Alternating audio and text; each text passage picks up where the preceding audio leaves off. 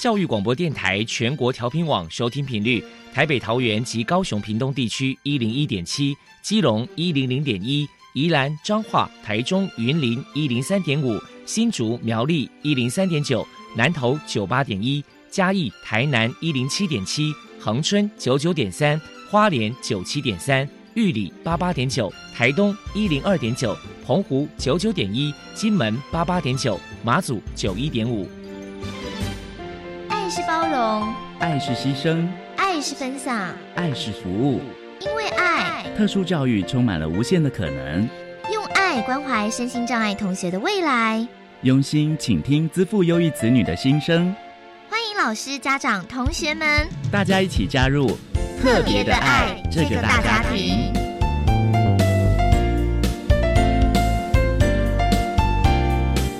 本节目由教育部学生事务及特殊教育司指导，国立教育广播电台监制，欢迎收听。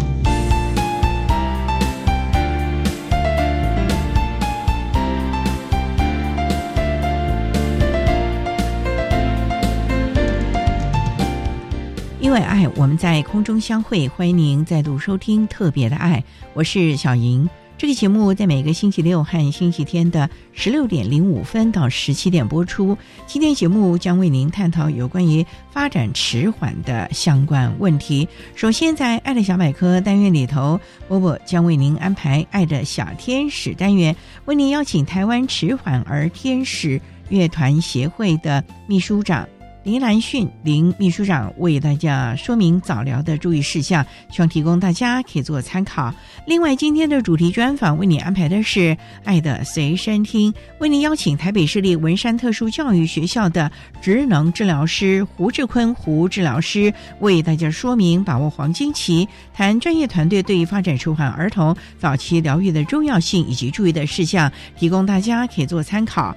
节目最后为你安排的是《爱的加油站》，为您邀请获得一百一十二年教育部优良特殊教育人员荣耀的国立清华大学附设实验国民小学附设幼儿园特教班的罗素琴老师，为大家加油打气喽！好，那么开始为您进行今天特别的爱第一部分，由波波为大家安排《爱的小天使》单元，《爱的小天使》。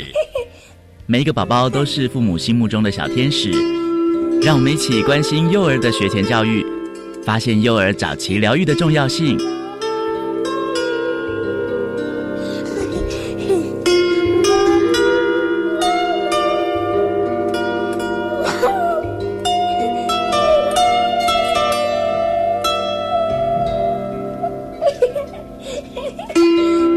哈喽，大家好我是 Bobo，今天爱的小天使，我们特别邀请到台湾迟缓儿天使乐园协会的秘书长林兰旭女士，来跟大家谈一谈早期疗愈的注意事项，还有迷思破除。首先呢，我们先请教一下秘书长，迟缓儿呢在早疗或者是学前教育阶段，身为父母在教养上到底该注意哪些事情？另外，在亲师沟通上又该注意哪些事情呢？在我们无数次的疗愈课程当中，或是育儿讲座，治疗师一定会不断的提醒家长，千万不要用三 C 产品来当保姆。有许多的研究也都指出，三星产品的使用会影响孩童的各方面表现。嗯，对，没错，包含有专注力跟情绪掌控，甚至影响未来人格的发展，导致儿童负面行为的问题。我也要再次提醒家长们。亲子共读才能促进婴幼儿大脑及语言发展。睡前说故事是促进亲子关系的不二法门。多跟孩子一起看绘本真的很重要。那在亲师沟通上，要与专业人员建立信任合作关系，这点我相信大家都会认同。当然，人跟人之间缘分很重要，有时候就是会出现不合拍的情形。也不需要太在意，甚至因为这样的经验而影响疗愈进行是最可惜的。那沟通的时候，尽可能的陈述事实，面对孩子进步瓶颈时，尽量跟专业人员或老师讨论，找出可能的原因。有些孩子能力的发展需要有足够的基础，需要耐心的从基础做起。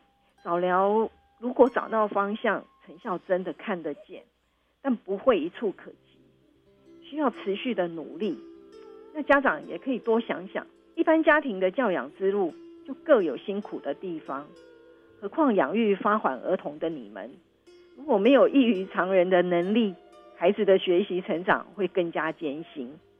足以照顾好自己也很重要。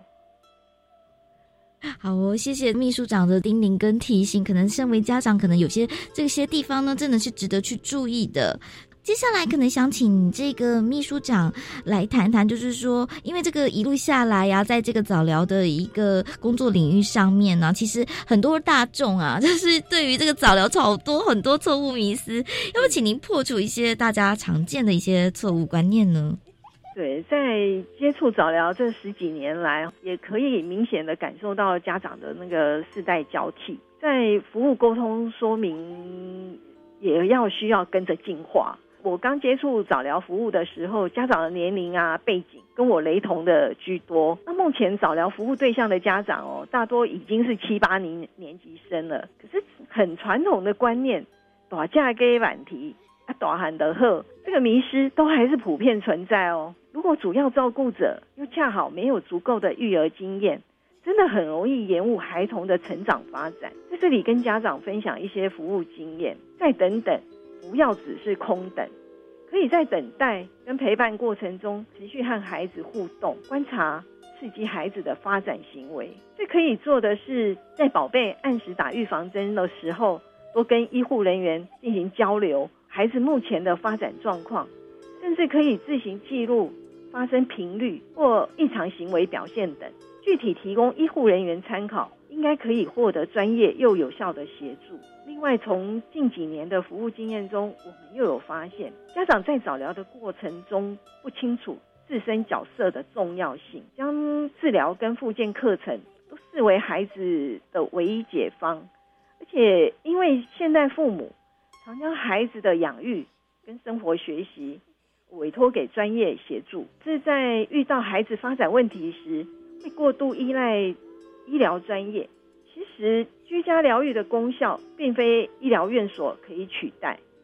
家长应该尽量在家中对发展迟缓的小朋友从事疗愈复健活动，来帮助宝贝正常发展。我们也有很多实际案例经验，经过指导的家长。对自己小孩做疗愈的效果，比专业治疗师来得更好。所以协会的一对一疗愈课程，始终坚持跟家长的卫教工作，并且鼓励家长要回馈在家进行的练习状况，让老师可以依个案不同的需求再进行调整，而且回归复健的本质，居家疗愈就是要尽量的生活化，照顾者。都应该尽量从自己可以实践的点来开始尝试，并且找出特定的时间来为自己的小朋友做疗愈活动，渐渐就会从生疏到熟练，进而找到疗愈的技巧。那等于是说，就是透过这个秘书长呢，破除了这几个常见的迷思，也希望说大家能够一些正视一下这个早疗的重要性，就对了。好，那最后不晓得秘书长您这边可能针对这个早疗或学前教育这个部分，你有什么样的想法想传达呢？主要政府资源有限啊，那服务永远都不够。民间社服团体的成立，就是想尽量弥补政府的不足嘛。那天使乐园协会。就是一个资源连接平台，在积极争取社会各界善心人士的支持认同，网罗优秀用心的专业团队，然后结育结合这个区域内的服务资源，提供更贴近细致的服务，努力疏解家长的育儿压力。那这两年因为疫情笼罩，孩子成长发展真的很明显受到影响，协会希望及时的。而且连续性的有效服务，可以减少家长跟孩子等待的时间，确实提供发展迟缓儿童家庭实质有效的支持。想再请教一下秘书长，就是说，针对目前台湾早期疗愈服务这个环境上啊，你觉得有哪些需要去改进的地方呢？嗯，觉得现在政府老实讲，已经真的很努力在做，但是家长，我觉得家长经济压力都蛮大。了解，因为疫情的关系吧，也也多少有影响一些家庭。所以我刚刚讲那个蜡烛两头烧，其实有家长说三头烧啊，真的，因为还有老人，所以我们服务的案真的没办法多。所以你看，我就说政府资源有限嘛，可以做的，他还是要从最弱势那一块去服务。其实中间是不是中间这些怎么办呢？你如果说高阶的，一定还有一一定的自己的设，因为有设计能力，嗯哼，可能还可以做一定的处理，嗯。但是在中间这一，卡在中间的最尴尬了，你知道吗？政府的经济资源他拿不到。可是你你觉得他的经济压力，我我觉得大家一定都可以了解。你想要给小孩多一点付出的时候，在衡量上一定是会有所流动嘛。那所以这个部分变成说，可能未来这一块这个中间的这一个阶层的部分，可能真的要去 take care 它。错，像我们在跟这些慈善基金会在争取支持的时候，其实很多也都会跟我们强调，我们的服务对象是不是弱势，是不是一定是低收。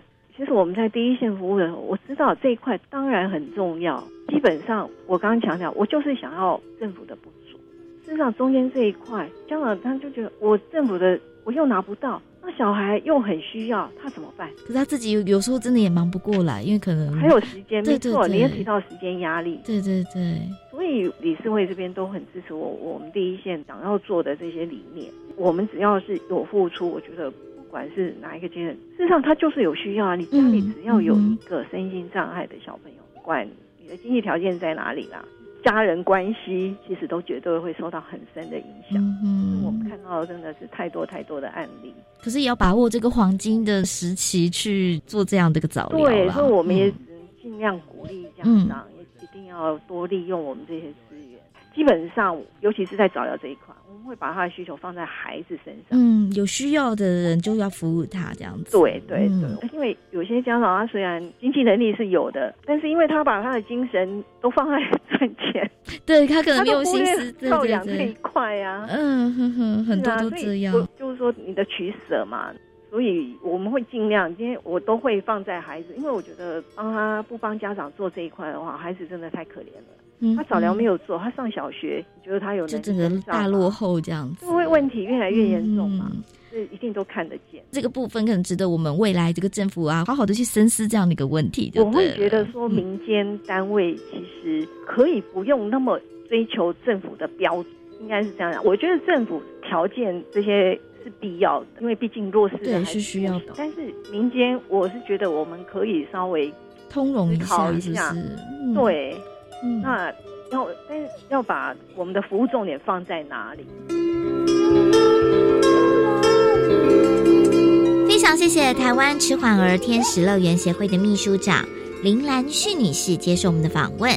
现在，我们就把节目现场交还给主持人小莹。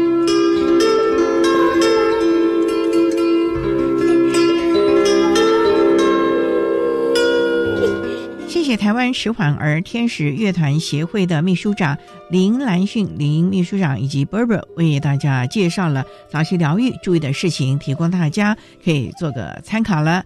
您现在所收听的节目是国立教育广播电台特别的爱，这个节目在每个星期六和星期天的十六点零五分到十七点播出。接下来为您进行今天的主题专访，今天的主题专访为您安排的是《爱的随身听》。为您邀请台北市立文山特殊教育学校的胡志坤职能治疗师，为大家分享把握黄金期，谈专业团队对于发展迟缓儿童早期疗愈的重要性，还有注意的事项，希望提供大家可以做参考喽。好，那么开始为您进行今天特别的爱的主题专访，《爱的随身听》。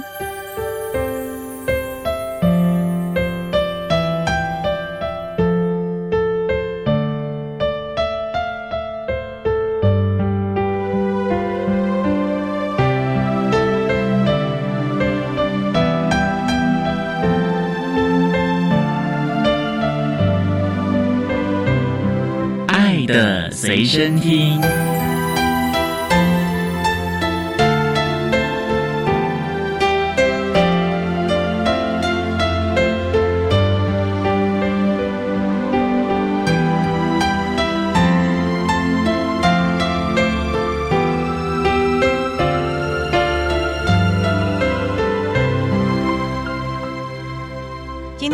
邀请台北市立文山特殊教育学校的职能治疗师胡志坤胡治疗师，郑老师您好，主持人好，各位听众大家好。今天啊，特别邀请治疗师为大家说明把握黄金期，谈专业团队对发展迟缓儿童早期疗愈的重要性，还有注意的事项。首先啊，要请胡治疗师为大家介绍文山特殊教育学校是在文山区喽。是的。为什么还会针对发展迟缓的孩子？意思是我们学校有教小朋友吗？因为我们学校算台北市的南区，台北市有两间特殊教育学校，一间是台北特殊教育学校，一间是文山特殊教育学校。所以文山特殊教育学校服务的孩子大概就是台北市的南六区。我们学校的是从幼稚园会一直收到高职部的孩子，四个学部哦。是的，所以身心障碍的特殊教育，我们涵盖的范围就比较大。在幼儿的阶段，会有一些发展迟缓的孩子。跟现在很多幼儿园也会有一些特殊儿，或是有一些疑似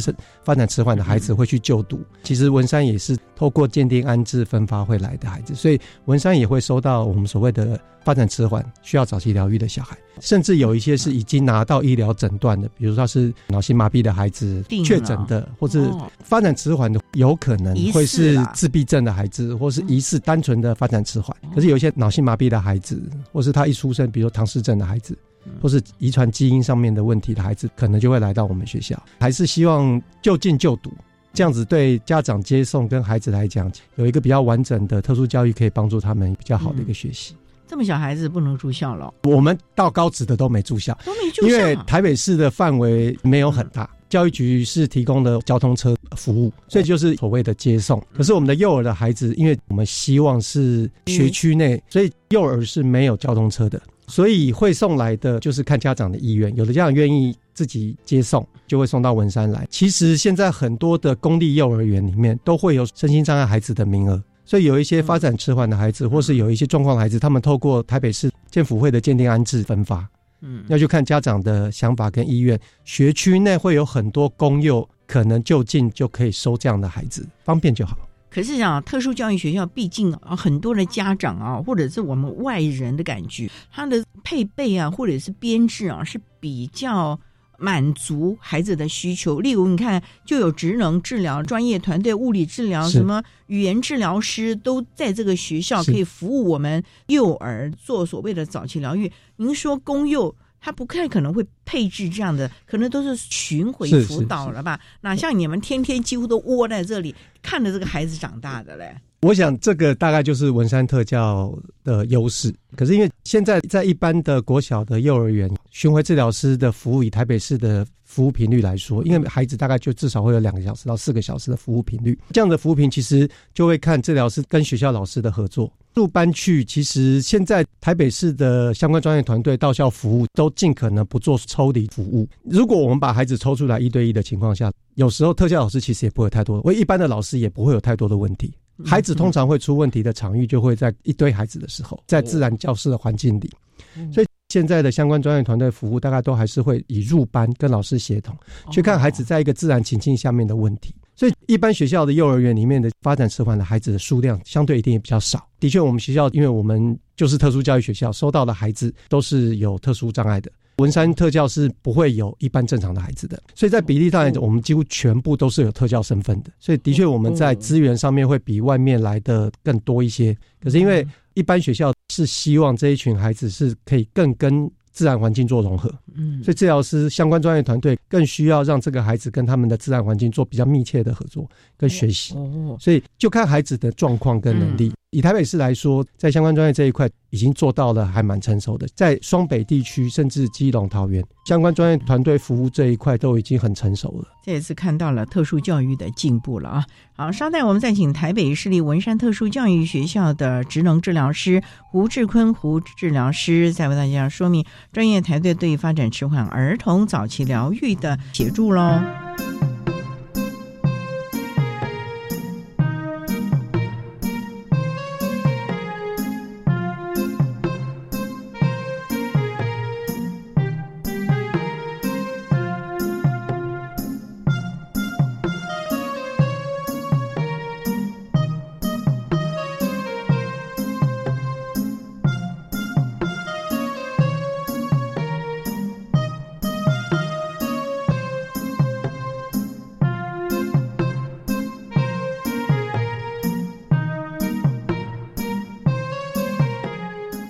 电台，欢迎收听《特别的爱》。今天为您邀请台北市立文山特殊教育学校的职能治疗师胡志坤胡治疗师，为大家分享如何以自己的专业啊，协助我们发展迟缓儿童在早期疗愈能够见到一些的改善。那刚才啊，治疗师为了介绍了文山特殊教育学校的特色，那想请教治疗师啊，您从事学校体系的职能治疗大概多久了？文山特教的成立是在民国九十一年。那一年我就到了文山，到今天在文山已经二十一年了。民国八十七年从中山医学大学毕业，就开始在从事智能治疗。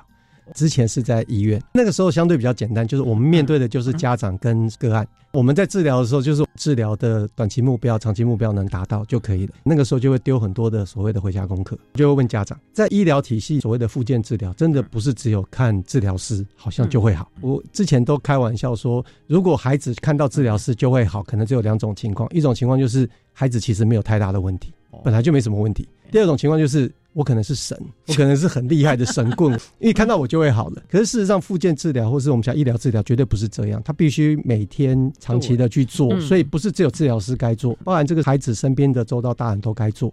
那在医院给回家功课的时候，就会发现家长会问说：“我可能要去问一下学校老师。”因为一个孩子如果有在上课读书的话，你会发现他在学校的时间比较多，可能会比在家里的时间还多。所以很多的训练，很多的东西，可能家长会交代给老师，希望老师在学校操作。那可是以治疗师在问回家功课的时候，家长又要转给老师，老师要再问他做的怎么样，再转给我。其实我觉得那已经过了好几手了。正好有一个机缘，就是九十一年在台北市设了一个新的文山特殊教育学校，这也是拜那个时候的。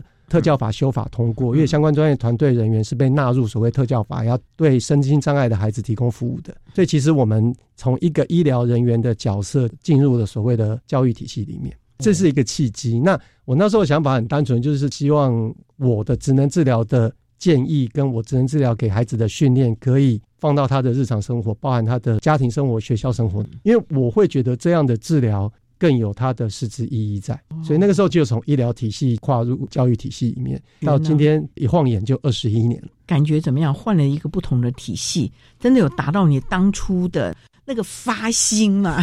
看到的东西就会比较多，尤其我们说文山特教是从幼稚园一直到高职，我已经看完一个从幼稚园进来文山到高职离开的孩子。这前后是十四年，所以我们都开玩笑说，我如果看两个这样的孩子，他从幼儿园进来，一直到了高职离开，我的只能治疗师的生涯大概就可以到退休了。因为这两个看完大概要三十年，那我已经看完一个了。其实这样看的东西，其实每个阶段会有不同的目标、需求目标。对，因为幼儿阶段我们还是希望孩子是有潜能的，我们希望他开发出来。所以在文山幼儿园的孩子。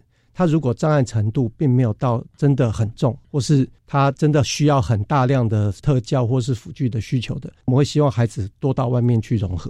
对，那因为国小、国中真的我们会觉得年纪还小的孩子真的不要长途跋涉到好远的地方。可是如果他真的需要很大量的特教资源的，当然是可能没有办法。所以台北市会有交通车送他们来学校。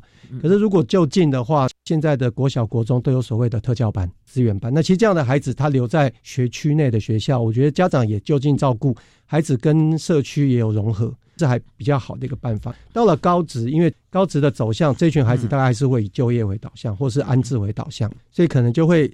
到一个可以为他的潜能开发有比较好的一个环境，所以就会再回到文山来。所以有些我们的孩子幼稚园在文山读，国中、国小，我们就让他到外面去融合。到了高职，他又回到了文山。高职毕业之后，他可能就可以去所谓的小作所，甚至庇护工厂。或者做其他的安置，也是要进行相关的 IEP 啊，参与这样的协同了啊。好，那我们稍待再请台北市立文山特殊教育学校的职能治疗师胡志坤胡治疗师，再为大家分享如何以专业协助发展迟缓儿童的相关成效喽。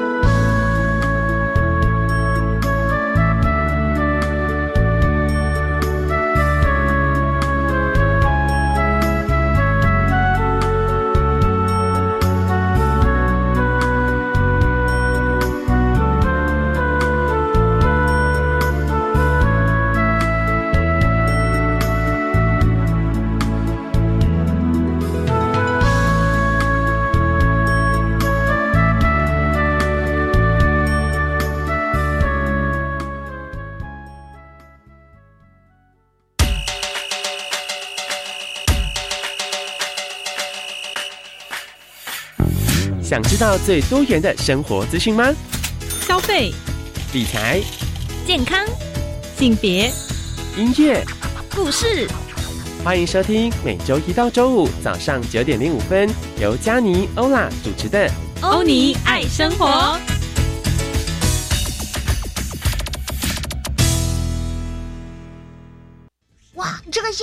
鞋和三 C 产品，网购只要三折价钱加四类，还享优惠，赶快来下定！不要上当，这是诈骗！我上次也是看了同样广告下定，收到包裹后，发现里面都是破铜烂铁。购买物品要小心，选择实体店面或慎选优良有信用的商家，切记不要轻易交付个人资讯或金钱。有疑虑都可以拨打一六五反诈骗咨询专线。以上广告，教育部提供。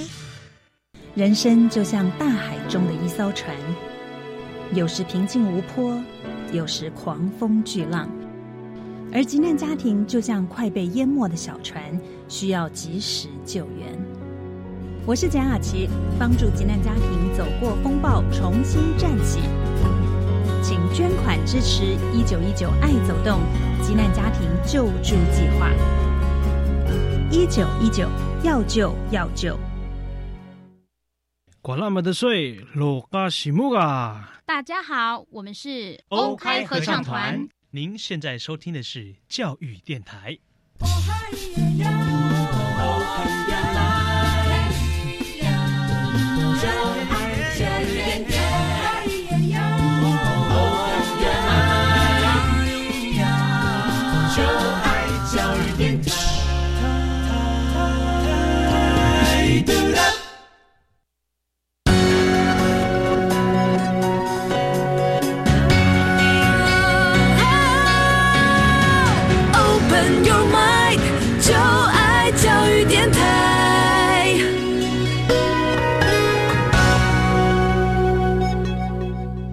电台欢迎收听《特别的爱》这个节目，是在每个星期六和星期天的十六点零五分到十七点播出。今天为您邀请台北市立文山特殊教育学校的职能治疗师胡志坤胡治疗师，为大家分享如何以职能治疗的专业，提供发展迟缓儿童早期疗愈的相关策略以及成效了。刚才啊，治疗师特别提到了，在文山特殊教育学校也二十一年了，看到了很多。的孩子从幼儿园一直到高中毕业，不过这么多年来啊，看到了这么多孩子在专业团队的运作协助之下呢，有了不同的发展。不过呢，您说发展迟缓，除了专业团队的协助之外，您当年呢立定志向要从医疗体系转到我们的教育体系，就期望说家长以及专业治疗附件。能够让孩子落实在生活中，而不是只是转手老师，老师再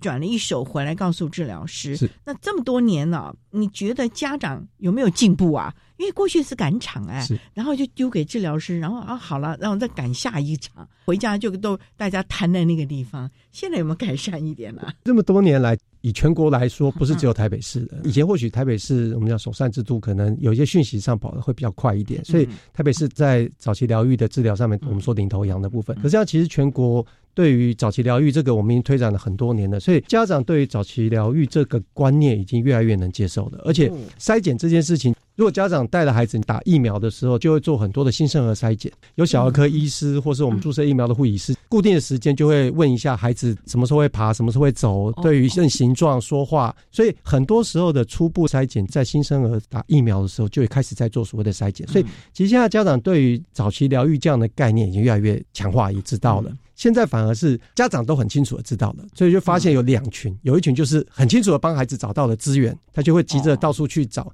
的确还是会有赶场的家长，可是赶场的家长过于积极的，他就会希望孩子的治疗不要被中断。可是有时候的确会变成孩子天天在赶场，家长累，孩子也累。像这样的家长，我们会建议他放慢脚步，固定的几个治疗点，我们要让他做的比较精。细，而不是用量来取胜，值吧？对，值要更好一点。可是有另外一群的家长，反而是我们跟他说的，他放不下手，他放不开手。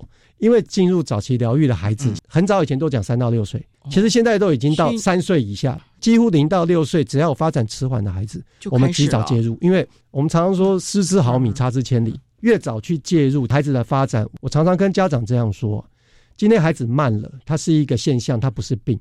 但是只要我们有一点点的办法，可以让孩子跟上一般的人，有什么不好的？所以越早去做，我们让孩子跟上一般的孩子，跟上我们认为他该要的发展。所以每个阶段都有他的训练跟发展。可是因为发展训练的过程中，有时候真的就是会让孩子觉得辛苦了一点，孩子可能不想做，可是他会有一点点被要求，他开始就会哭。那会有一些家长他不愿意，舍不得了吗？对，舍不得，他就没有办法放手。那就说那不要哭就好了。可是有时候不要哭就好了，在当下或许你会觉得对孩子是好的。可是我们常常讲说，你今天对他仁慈啊，未来对他是残忍的。还有另外一群家长，就是他没有办法放手，让孩子真的去接受这样的疗愈。这一群，我现在在现场临床碰到的，可能是比较麻烦跟棘手的，因为大部分的家长都很清楚知道，我孩子如果慢了，而且他不是疾病，他也不会被标签或什么的。我只要在很短的时间之内让孩子赶上了，未来可能就没有其他的问题了。真的吗？像我们种植物就好了。我很喜欢把早期疗愈跟我们养花种花概念是一样的。我们种同样的种子，长出来都不太高，高低都不太一样。那我们就去衡量一下，有些花需要多晒一点太阳，那你就多给它一点太阳；有一些花不能晒太多的太阳，它可能需要一点水，那我们就多给它一点水。其实是否孩子的需要，这个孩子需要什么，经过了专业人员的判断评估，我们去给他做一些调整。这样的调整是帮助孩子回到他长得比较漂亮的阶段。那每一朵花的漂亮定义都不一样，不要跟人家比。其实这就是我们特殊教育 IEP 非常好的一个概念，就是跟自己比。我只要每天都有进步，我个人的计划跟着计划走，孩子有进步，我跟着这样的计划走，花可以越开越漂亮。那这样子我们看到的是这朵花就变漂亮了，而不是让它一直长不长不好。可是治疗师啊，你这样讲，这个是个长期抗战了呢。就像你讲的 IEP，每个阶段呢，每个年龄层他都有他不同的规划以及目标了。这可能是他第一个孩子，他怎么能够看到十年、二十年之后，如果真的这样做，效果会看到呢？我从医疗体系进到特殊教育体系或是教育体系里面，我觉得我在。IEP 这件事情上面，我看到了非常多。你要以附件的概念角度去看，我觉得这是非常重要的一个部分。但我今天虽然我是一个医疗人员进入了教育现场，我到处都跟人家说，甚至跟家长说，IEP 真的很重要。因为 IEP 就是坐楼梯啊，我们每一个人今天要从一楼走到二楼，一般正常的孩子，我知道坐二十阶楼梯，大家顺顺的就上去了。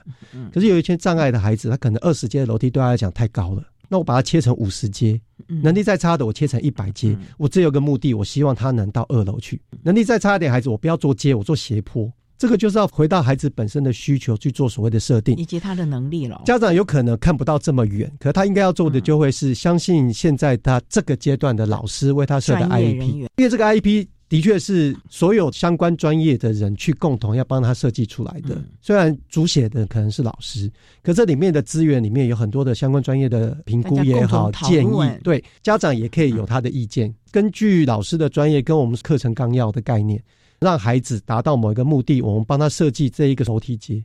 每个阶段的 IEP 如果达到我们期待的目标，下一个阶段就会有新的目标。所以每一个孩子只要在那个阶段跟老师有做很好的沟通，IEP 就是真的去看一下老师设计的目标里面到底孩子能不能达到，或是有没有要调整的。IEP 这里面有所有的相关专业人员给的建议，去做很好的整合执行。我们都很希望孩子最后都独立，每一个孩子最后都不需要治疗师，那是最棒的，因为这个表示每一个孩子都已经可以独立生活，这是我最终的目标。可是这中间的过程就是一步一脚印，跟着走，跟着走，跟着走。所以，每一个阶段家长去跟这个阶段的老师做很好的沟通，IEP 真的去执行，我们有很好的转衔。不管是幼稚园转衔到国小，国小其实有的时候会换老师，老师跟老师之间的转衔，跨教育阶段的转衔，如果落实去执行，我想孩子的进步，家长一定看得到，而且我们可以预期到那样的一个未来。所有的 IP 其实都是以终为始来看待孩子整体的发展，而不是只是着眼在这个小小的可能国小阶段或者是国中阶段，而是一条龙的。他有早疗的话，就从早期疗愈一直到他高职，甚至于到了高。高等教育这个阶段是一路一路的一阶一阶的往上，所以这点呢，真的也要请家长信任我们的专业了。稍待，我们再请台北市立文山特殊教育学校的治疗师胡志坤胡职能治疗师，再为大家分享如何以专业协助早疗的进步喽。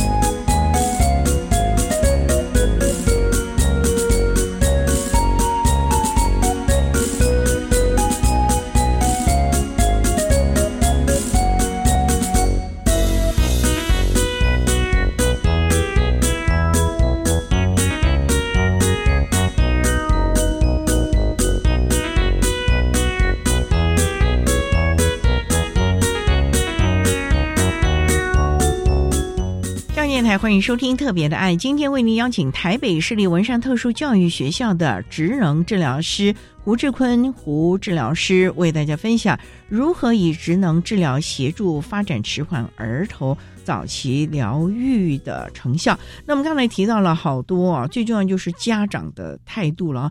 不过您这么多年了，不管在教学现场，还有过往的临床的经验呢，看到了孩子们啊，从小一直到大。看到了他们的成效成果，您说还是有一些你想要跟大家分享、讨论或者是呼吁的。我们要如果说孩子他的障碍是很明显的，我想大部分的人大概孩子一出生落地观察得到的障碍，这些孩子很快就不会被落掉，很快就会知道需要很多的服务。可是发展迟缓在早期疗愈的过程中，有一点棘手的部分，就是很多孩子一出生的时候没有什么太大的问题。真的吗？会这样子？他不会有感官上的问题，看起来就跟一般正常孩子一样。那其实发展迟缓，它包含了动作的迟缓，有可能是语言的迟缓。那我们人类应该说，我们跟一般的动物相较，我们就是需要被保护比较多的物种。很多动物一出生三十分钟内不会站起来走，它可能就会被遗落下来了。那我们人类孩子要能走得很好，大概也要到一岁半；会爬大概也要八个月。所以在这个前面的过程中，都是需要大人来好好照顾的。一出生的孩子只会哭。他也不会讲话，所以你也很难去发现这个孩子可能讲话有迟缓、有落后了。他的动作，因为躺在那里一出生连奶瓶都不会拿，也要家长去喂，所以有些动作，比如说翻身也好、爬也好，不是这么快的就可以被发现到。所以这一群的孩子就要端赖家长的观察。我刚才有讲到说，其实现在的家长对于早期疗愈的概念有越来越清楚，或是多一点的一些概念。原因是因为这或许你要说拜我们现在小孩生的少所赐吗？那或许是这样，因为以前小孩生的多，家长可能分在每一个孩子上面的心力少很多。现在大概就是一个两个宝，所以家长的确有比较多的关心跟专注力可以放在孩子的身上。所以有些时候从孩子生活表现里面，你就可以慢慢去看到我的孩子是有比人家慢的。可是另外一个问题就是因为你也只生了一个或两个。你没有比较，所以就会变成大家也都剩一两个，你也只剩一两个，所以你没有发现说你的孩子是不是真的有比人家慢了。所以通常我们说早期疗愈的孩子被发现到他可能比较慢，快一点的的确就会在比如说打疫苗的时候，可能一两岁的时候会发现，因为一两岁小孩如果你还不会走，他只会爬。在动作上他就慢了。那我们说一两岁的时候开始会叫爸爸妈妈，会有一些名词，可是这个孩子没有，这就慢了。所以在打疫苗那个过程中，小儿科医师会透过询问，那家长如果有一点点的敏感度，他就会知道我的孩子真的如果是慢了，他就会继续早早期疗愈。可是真的就是比较怕家长觉得说没关系啊，反正我小时候也是这样啊。你要说大鸡晚啼啊。真的会有这样子的概念啊？其实这一直以来都有。我们曾经有老师提醒过家长说，你的孩子可能比较慢，因为我们都觉得，如果这个孩子会被发现他可能发展的慢，最有可能会发现到的人是保姆或是幼稚园老师。我们常说，现在的家长都只剩一个两个，嗯，我都说幼儿园老师他一年就有三十个，所以他们看过的孩子相对多很多，所以他可以很快的、很短的时间就发现你的孩子慢了，他就会去提醒家长。他就会碰到有些家长就说：“哦，没关系啊，他爸爸以前小时候讲话也特别慢，你看现在还不是好好的。”他就会对于早期疗愈并没有那么上心。有些时候，或许我们只能说这个孩子的确晚一点了，他可能就发展出来了。可是，一早期疗愈的概念，就会觉得是你这样子去等他，是不是好像拿孩子的未来当一个赌注？你赌他有一天会好。可是，在一个过程中，如果我们可以用的一些技巧帮助孩子。比较慢的一些动作也好，语言也好，他就发出那个声音了，他动作就做得出来了。不会翻身的孩子，透过带引，他就会翻身。走的不好的孩子，我们透过评估分析之后，让他走得更好，平衡能力更好。那其实有些时候，这个跟上的，未来其实不太需要太多的医疗介入。这个孩子的确就是只是一开始比较慢。这样的早期疗愈，其实是我们现在真的很想去推广的，因为家长专注力在孩子身上的时候，你的敏锐度可能没有这么高。有些时候，你身边的重要他人，我常常说。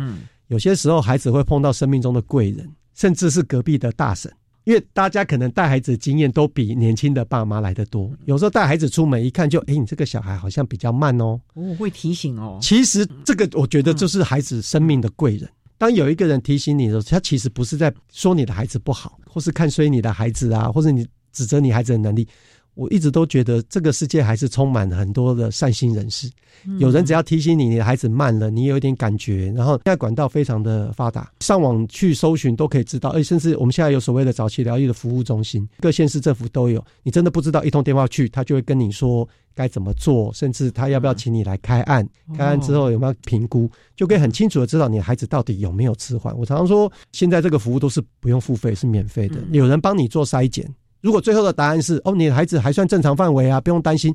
那你就安心了嘛？对，其实这跟健康检查概念是一样的。如果我们就去做健康检查，其实我最希望听到的就是我的孩子没问题。可是有些时候有人提醒你，我们就去检查，早点去做，早点看到孩子的问题，对症下药。哎呀，我们这通常在预防医学上都讲所谓的早期发现、早期治疗。同样的，早期疗愈这一块，也期望我们的家长能够早期发现，早点把握黄金期。我觉得这才是对孩子未来长长一生，你做父母该尽到的这份责任了啊！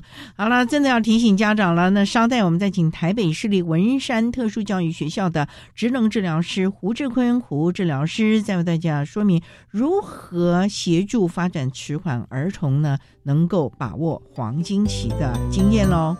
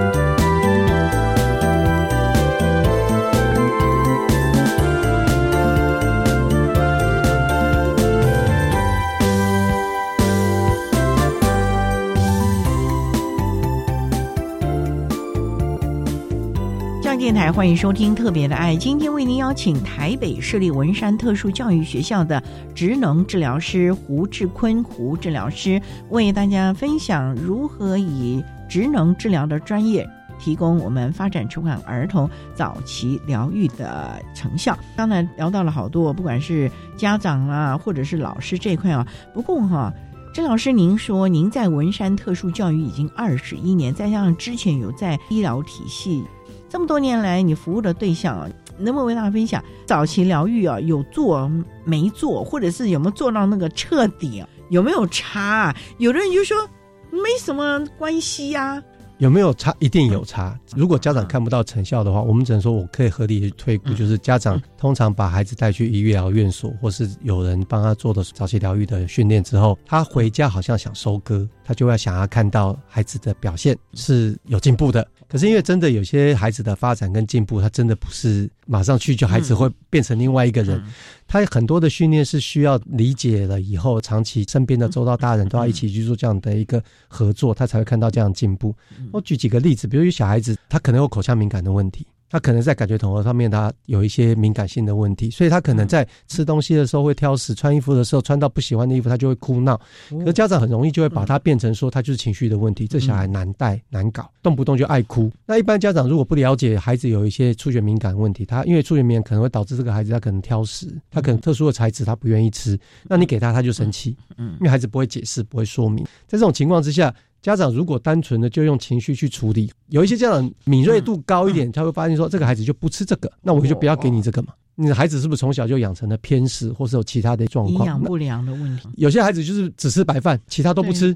那你不天天给他吃白饭，然后滴两滴酱油或者两滴？我们真的孩子就是这样子。可是你没有去了解这个孩子，他可能有是有一些触觉敏感的问题。透过很多的评估或是医疗，我们介入之后，医疗的专业评估就会分析孩子的问题在哪里。就像我刚才说种花嘛，我们那个孩子一朵花种子来了，它长得就是跟人家相比较就是慢的，专业就会去看它到底缺的是什么，缺的阳光啊、水啊还是其他的。那有些孩子他可能就是感觉统合发展是有一些状况，他可能是有一些敏感性的问题。那有些触觉敏感、口腔敏感，它不是单纯口腔的问题，或是单纯触觉的问题，他要去做很多的分析考量之后，治疗师就会去介入，做很多的口腔按摩也好，做很多的训练，甚至这些孩子我们会带到球池里面去，让他做很多的减敏感。他不会单纯只有口腔或是某个地方敏感而已。做这样的一个早疗之后，让孩子的敏感度可以变得比较不要那么敏感，他接受度就提高了。对，还是有效的。那样的接受度提高之后，你就会发现孩子哭闹的状况相对可能就会减少。加上我们让孩子叫家长理解孩子的问题在这里，那我们就开始丢很多的回家功课。大家去做这样的一个努力之后，孩子的情况会变得比较能接受他的问题。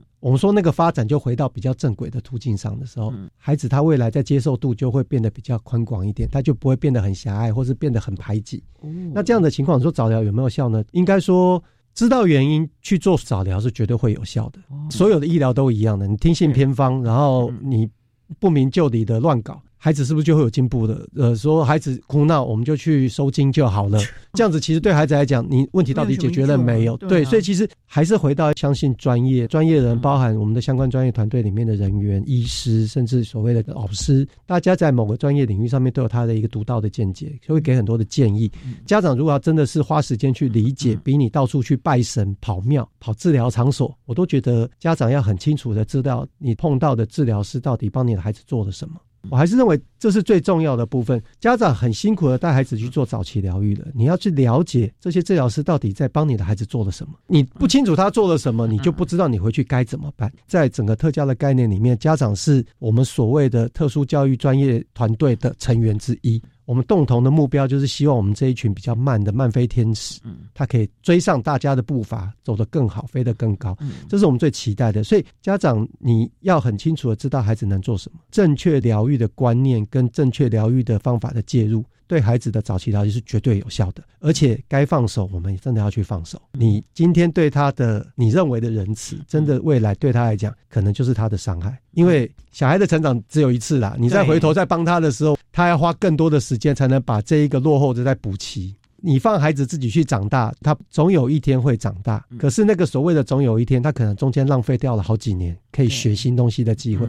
这是我们早期疗愈希望不要看到的的状况。遗憾，孩子只要在一开始发生的，我们早期介入，让他跟上大家的步伐，甚至这个孩子未来就不用太多医疗的介入，或者所谓的治疗的介入，他就会跟上大家的步伐了。这是我们乐见的。所以治疗师啊，像这个早期疗愈，尤其像你们这个所谓的职能物理啊，这个是要终其一生的做下去吗？还是说看到他改善达到了该有的发展的目标的时候，就可以暂时终止呢？简单这样讲，就是回到孩子的需求。孩子现在的需求，如果他的确是发展迟缓，包含语言发展迟缓的，他出大动作迟缓的，精细动作迟缓，或是感觉统合都有一些迟缓的状况。迟缓是个事实，那我们要介入的，希望他跟上大家的步伐。所以在迟缓的时候介入，目的就只是希望他跟上。当有一天孩子真的已经跟到大家的步伐了，你是不是一定还做职能治疗？真的不需要，那我们就用追踪的方式就可以的。他定期的追踪看一下，我们应该这样说：一般正常孩子在教学过程。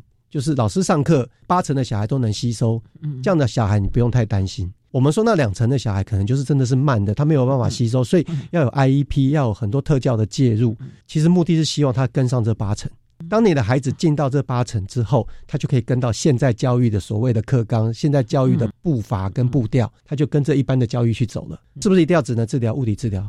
可能就真的没有那么迫切的需要。那有一群孩子的确就是终其一生，可能就是那两层的位置。这两层的小孩对于相关专业的介入跟特殊教育的介入就非常的重要。的确有可能终其一生，甚至他未来的就业有很多的职业重建，他需要有专业人员的介入。可是我们还是希望每一个孩子跟他原来相比就好了。每个孩子的进步我们都看得到，我们就很开心。每个人跟自己相比，重点就是我们在他的发展迟缓，或者是在他这个幼儿期的时候，婴幼儿期的时候，能够去看到他的发展的问题啊，能够及早的介入，把握了这种黄金期，避免遗憾。当然，有的孩子就像治疗师所说的，他可能终其一生必须专业团队的协助。可是最重要就是我们把握了这段的时间，提早或者是让他跟得上这个脚步，就算是慢一点也没关系。重点就是。我们不要遗憾，是，所以呢，家长这个教育的伙伴呢，真的是要忍得舍得了。真的你要。尊重专用，而且要相信专业，是这才是重点了啊！好，那我们今天啊，非常的谢谢台北市立文山特殊教育学校的职能治疗师胡志坤胡职能治疗师为大家分享了把握黄金期谈专业团队对于发展迟缓儿童早期疗愈的重要性以及注意的事项，提供家长老师可以做个参考了。今天非常谢谢胡治疗师的分享说明，谢谢你，治疗师，谢谢，谢谢大家。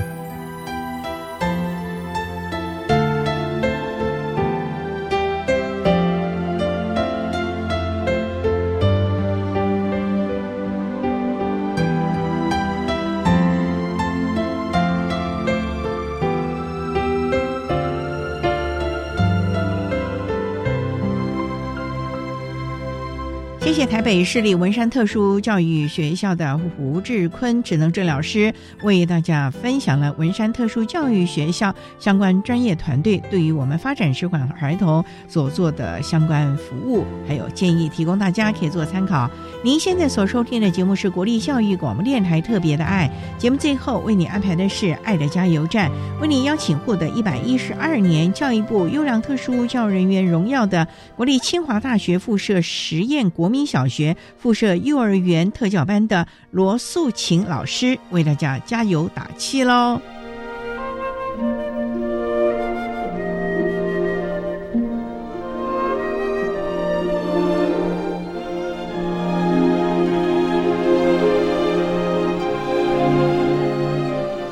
爱的加油站。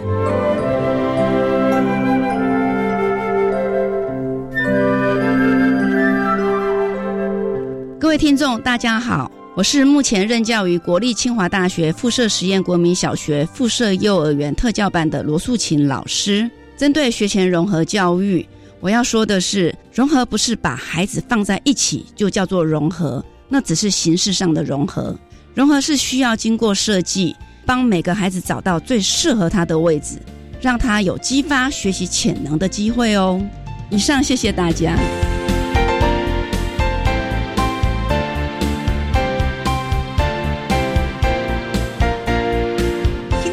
为您进行到这，感谢您的收听。在明天节目中，为你邀请获得一百一十二年教育部优良特殊教育人员荣耀的国立清华大学附设实验国民小学。附设幼儿园特教班的罗素琴老师为大家分享从生活中学习谈学前融合教育的重要性，还有教学的策略，提供大家可以做参考。